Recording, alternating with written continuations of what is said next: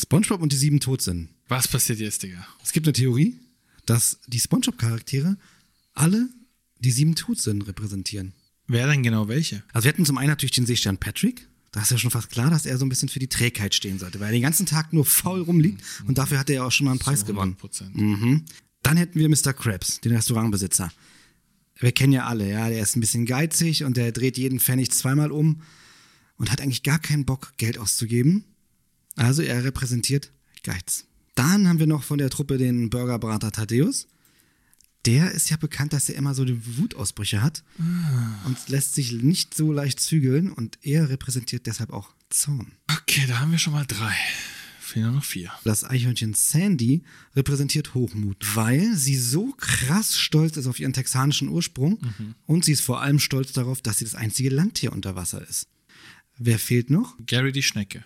Genau, Gary die Schnecke.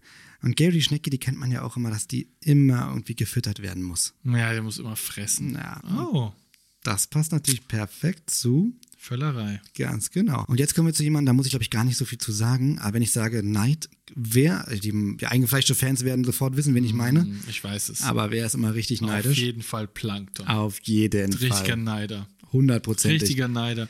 Und da sieht man mal, Neide bringst zu nix. Tatsächlich, ja. Das könnte wirklich eine Lehre sein daraus. Weil er ist immer neidisch auf Mr. Krabs und er möchte gerne genauso erfolgreich sein wie er. Deshalb Plankton, Neid. Die letzte Sünde. Überrasch uns. Ja, und der letzte Charakter, der Hauptcharakter. Was? Spongebob oder was? Genau, SpongeBob ist der, der Wollust repräsentiert.